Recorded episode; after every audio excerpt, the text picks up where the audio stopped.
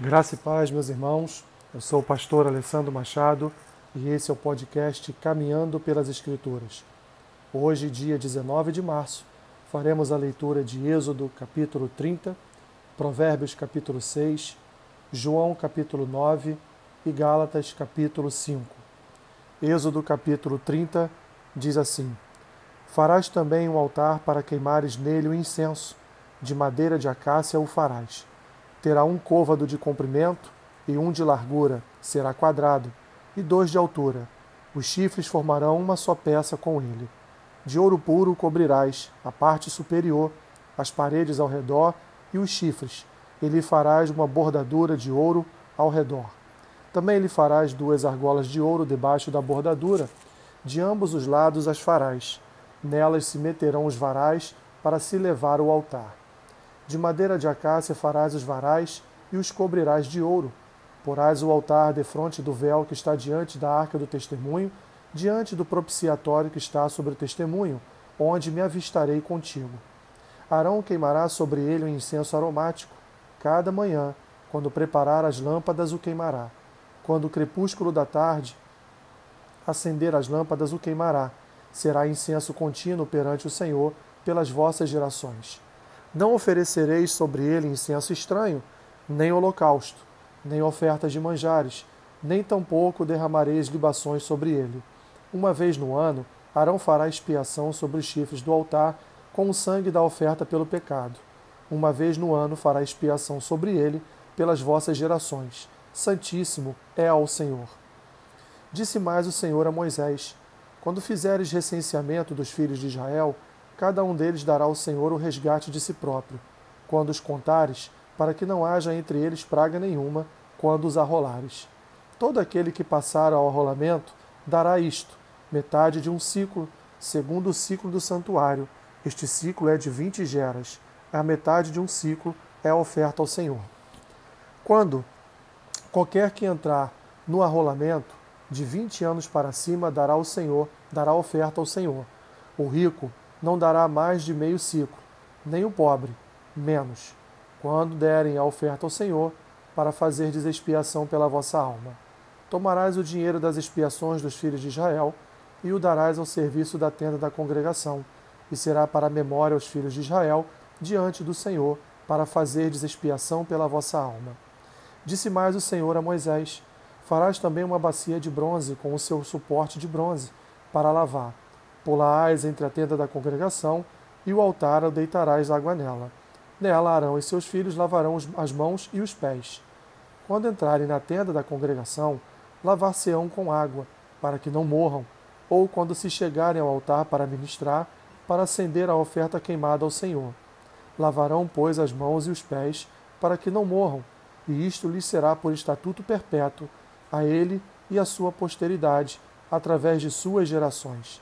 Disse mais o Senhor a Moisés: Tu, pois, toma das mais excelentes especiarias, de mirra fluida quinhentos ciclos, de cinamomo odoroso a metade, a saber, duzentos e cinquenta ciclos, e de cálamo aromático duzentos e cinquenta ciclos, e de cássia quinhentos ciclos, segundo o ciclo do santuário, e de azeite de oliva um rim.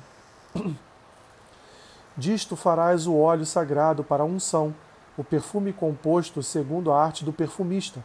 Este será o óleo sagrado da unção. Com ele ungirás a tenda da congregação e a arca do testemunho, e a mesa com todos os seus utensílios, e o candelabro com os seus utensílios, e o altar do incenso, e o altar do holocausto com todos os utensílios, e a bacia com o seu suporte. Assim, consagrarás estas coisas para que sejam santíssimas. Tudo o que tocar nelas será santo. Também ungirás Arão e seus filhos, e os consagrarás para que me oficiem como sacerdotes. Dirás aos filhos de Israel: Este me será o óleo sagrado da unção nas vossas gerações. Não se ungirá com ele o corpo, o corpo do homem que não seja sacerdote, nem fareis outro semelhante, da mesma composição. É santo e será santo para vós outros. Qualquer que compuser óleo igual a este, ou dele puser sobre um estranho, será eliminado do seu povo. Disse mais o Senhor a Moisés: Toma substâncias odoríferas, esto, estoraque, ônica e gálbano. Estes aromatas com incenso puro, cada um de igual peso. E disto farás incenso, perfume segundo a arte do perfumista, temperado com sal, puro e santo. Uma parte dele reduzirás a pó, e o porás diante do testemunho na tenda da congregação, onde me avistarei contigo, será para vós outros santíssimo. Porém, o incenso que fareis, segundo a composição deste, não o fareis para vós mesmos, santo será para o Senhor. Quem fizer tal como este para o cheirar, será eliminado do seu povo. Provérbios capítulo 6.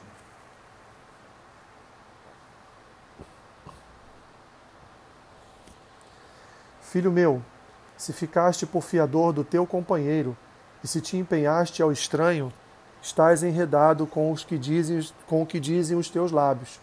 Estás preso com as palavras da tua boca. Agora, pois, faze isto, filho meu, e livra-te, pois caíste nas mãos do teu companheiro. Vai, prostra-te e importuna o teu companheiro. Não deis sono aos teus olhos, nem repousa as tuas pálpebras. Livra-te como a gazela da mão do caçador e como a ave da mão do passarinheiro. Vai ter com a formiga, ó preguiçoso. Considera os seus caminhos e ser sábio. Não tendo ela chefe, nem oficial, nem comandante, no estio prepara o seu pão, na cega ajunta o seu mantimento. Ó preguiçoso, até quando ficarás deitado? Quando te levantarás do teu sono? Um pouco para dormir, um pouco para tosquerejar, um pouco para encruzar os braços em repouso, assim sobrevirá a tua pobreza como um ladrão e a tua necessidade como um homem armado. O homem de Belial, o homem vil, é o que anda com a perversidade na boca, acena com os olhos, arranha com os pés e faz sinais com os dedos. No seu coração há perversidade, todo o tempo maquina o mal, anda semeando contendas, pelo que a sua destruição será repentinamente, subitamente, será quebrantado, sem que haja cura. Seis coisas o Senhor aborrece, e a sétima sua alma abomina: olhos altivos, língua mentirosa, mãos que derramam sangue inocente, coração que trama projetos iníquos, pés que se apressam a correr para o mal, testemunha falsa que profere mentiras e o que semeia contenda entre irmãos. Filho meu, guarda o mandamento de teu pai e não deixes a instrução de tua mãe. Ata-os perpetuamente ao teu coração, pendura-os ao pescoço. Quando caminhares, isto te, te guiará. Quando te deitares, te guardará. Quando acordares, falará contigo. Porque o mandamento é lâmpada e a instrução luz e as repreensões da disciplina são um caminho da vida, para te guardarem da vil mulher e das lisonjas da mulher alheia. Não cobices no teu coração a sua formosura, nem te deixes prender com as suas olhadelas. Por uma prostituta, o máximo que se paga é um pedaço de pão, mas a adúltera anda à caça de vida preciosa. Tomará alguém fogo no seio, sem que as suas vestes se incendeiem? Ou andará alguém sobre brasas, sem que se queimem os seus pés? Assim será com o que se achegar à mulher do seu próximo, não ficará sem castigo todo aquele que a tocar. Não é certo que se despreze o ladrão quando furta para saciar-se tendo fome? Pois este, quando encontrado, pagará sete vezes tanto, entregará todos os bens de sua casa.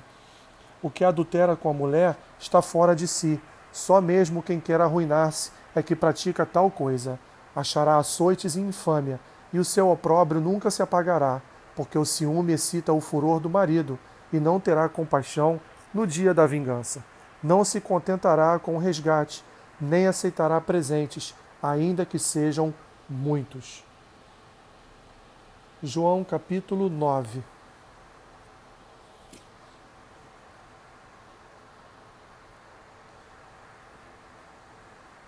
Caminhando Jesus, viu um homem cego de nascença e os seus discípulos perguntaram: Mestre, quem pecou, este ou seus pais, para que nascesse cego? Respondeu Jesus: Nem ele pecou, nem seus pais, mas foi para que se manifestem nele as obras de Deus. É necessário que façamos as obras daquele que me enviou, enquanto é dia. A noite vem, quando ninguém pode trabalhar. Enquanto estou no mundo, sou a luz do mundo. Dito isso, cuspiu na terra e, tendo feito lodo com a saliva, aplicou aos olhos do cego, dizendo-lhe: Vai, lava-te no tanque de Siloé, que quer dizer enviado. Ele foi, lavou-se e voltou vendo. Então os vizinhos e os que dantes o conheciam de vista, como mendigo, perguntavam: Não é este o que estava sentado pedindo esmolas? Uns diziam: É ele. Outros: Não, mas se parece com ele. Ele mesmo, porém, dizia: Sou eu. Perguntaram-lhe, pois: Como te foram abertos os olhos? Respondeu ele: Um homem chamado Jesus fez lodo, untou-me os olhos e disse-me: Vai ao tanque de Siloé e lava-te. Então fui, lavei-me e estou vendo. Disseram-lhe, pois, onde está ele? Respondeu, não sei. Levaram, pois, os fariseus o que dantes fora cego. E era sábado, o dia em que Jesus fez o lodo e lhe abriu os olhos.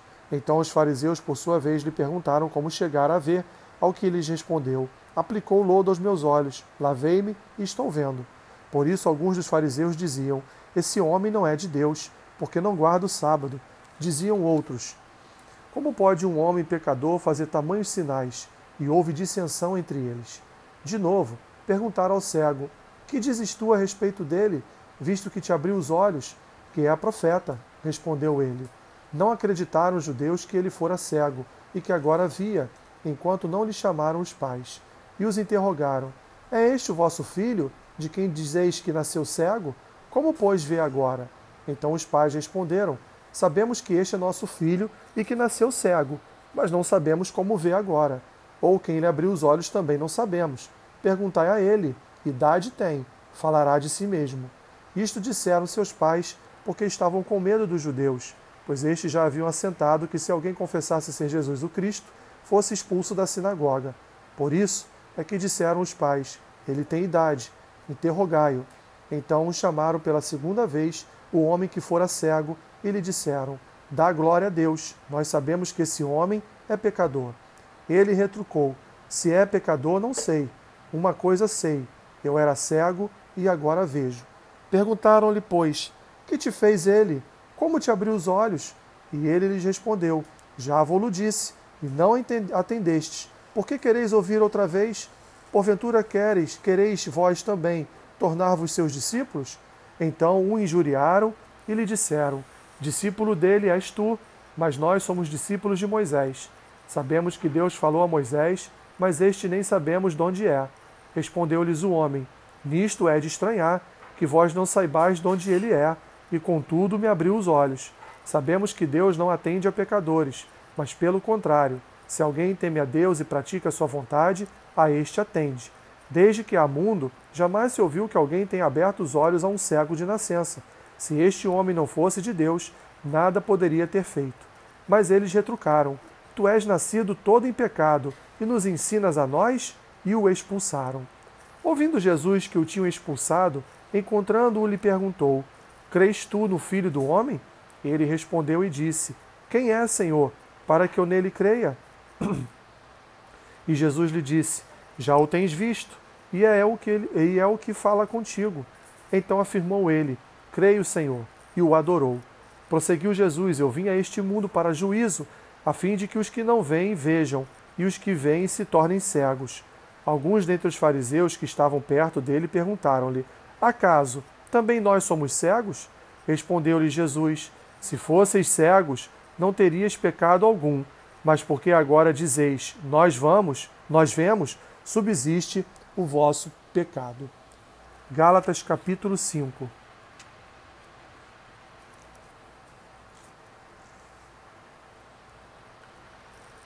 Para a liberdade foi que Cristo nos libertou. Permanecei, pois, firmes, e não vos submetais de novo a julgo de escravidão. Eu, Paulo, vos digo que se vos deixardes circuncidar, Cristo de nada vos aproveitará. De novo, testifico a todo homem que se deixa circuncidar que está obrigado a guardar toda a lei. De Cristo vos desligastes, vós que procurais justificar-vos na lei, da graça decaístes. Porque nós, pelo Espírito, aguardamos a esperança da justiça que provém de fé, porque em Cristo Jesus nem a circuncisão, nem a incircuncisão tem valor algum, mas a fé que atua pelo amor. Vós corris bem, quem vos impediu de continuar a obedecer à verdade? Esta persuasão não vem daquele que vos chama. Um pouco de fermento leveda toda a massa. Confio de vós, no Senhor, que não alimentareis nenhum outro sentimento mas aquele que vos perturba, seja ele quem for, sofrerá a condenação. Eu, porém, irmãos, se ainda prego a circuncisão, por que continuo sendo perseguido? Logo, está desfeito o escândalo da cruz. Tomara até se mutilassem os que vos incitam à rebeldia. Porque vós, irmãos, fostes chamados à liberdade. Porém, não useis da liberdade para dar ocasião à carne. Sede antes servos uns dos outros pelo amor. Porque toda a lei se cumpre em só um só preceito, a saber: amarás o teu próximo como a ti mesmo. Se vós, porém, vos mordeis e devorais uns aos outros, vede que não sejam mutuamente destruídos. Digo, porém, andai no espírito, e jamais satisfareis a concupiscência da carne, porque a carne milita contra o espírito e o espírito contra a carne, porque são opostos entre si, para que não façais o que porventura seja do vosso querer. Mas se sois guiados pelo espírito, não estáis sob a lei. Ora, as obras da carne são conhecidas e são prostituição, impureza, lascívia, idolatria, feitiçarias, inimizades, porfias, ciúmes, iras, discórdias, dissensões, facções, invejas, bebedices, glutonarias e coisas semelhantes a estas, a respeito das quais eu vos declaro, como já outrora vos preveni, que não herdarão o reino de Deus os que tais coisas praticam. Mas o fruto do Espírito é amor, alegria, paz, longanimidade, benignidade, bondade, fidelidade, mansidão, domínio próprio. Contra estas coisas não há lei. E os que são de Cristo Jesus crucificaram a carne com as suas paixões e concupiscências. Se vivemos, se vivemos no Espírito, andemos também no Espírito. Não nos deixemos possuir de vanglória, provocando uns aos outros, tendo inveja uns dos outros. Deus te abençoe rica e abundantemente. Amém.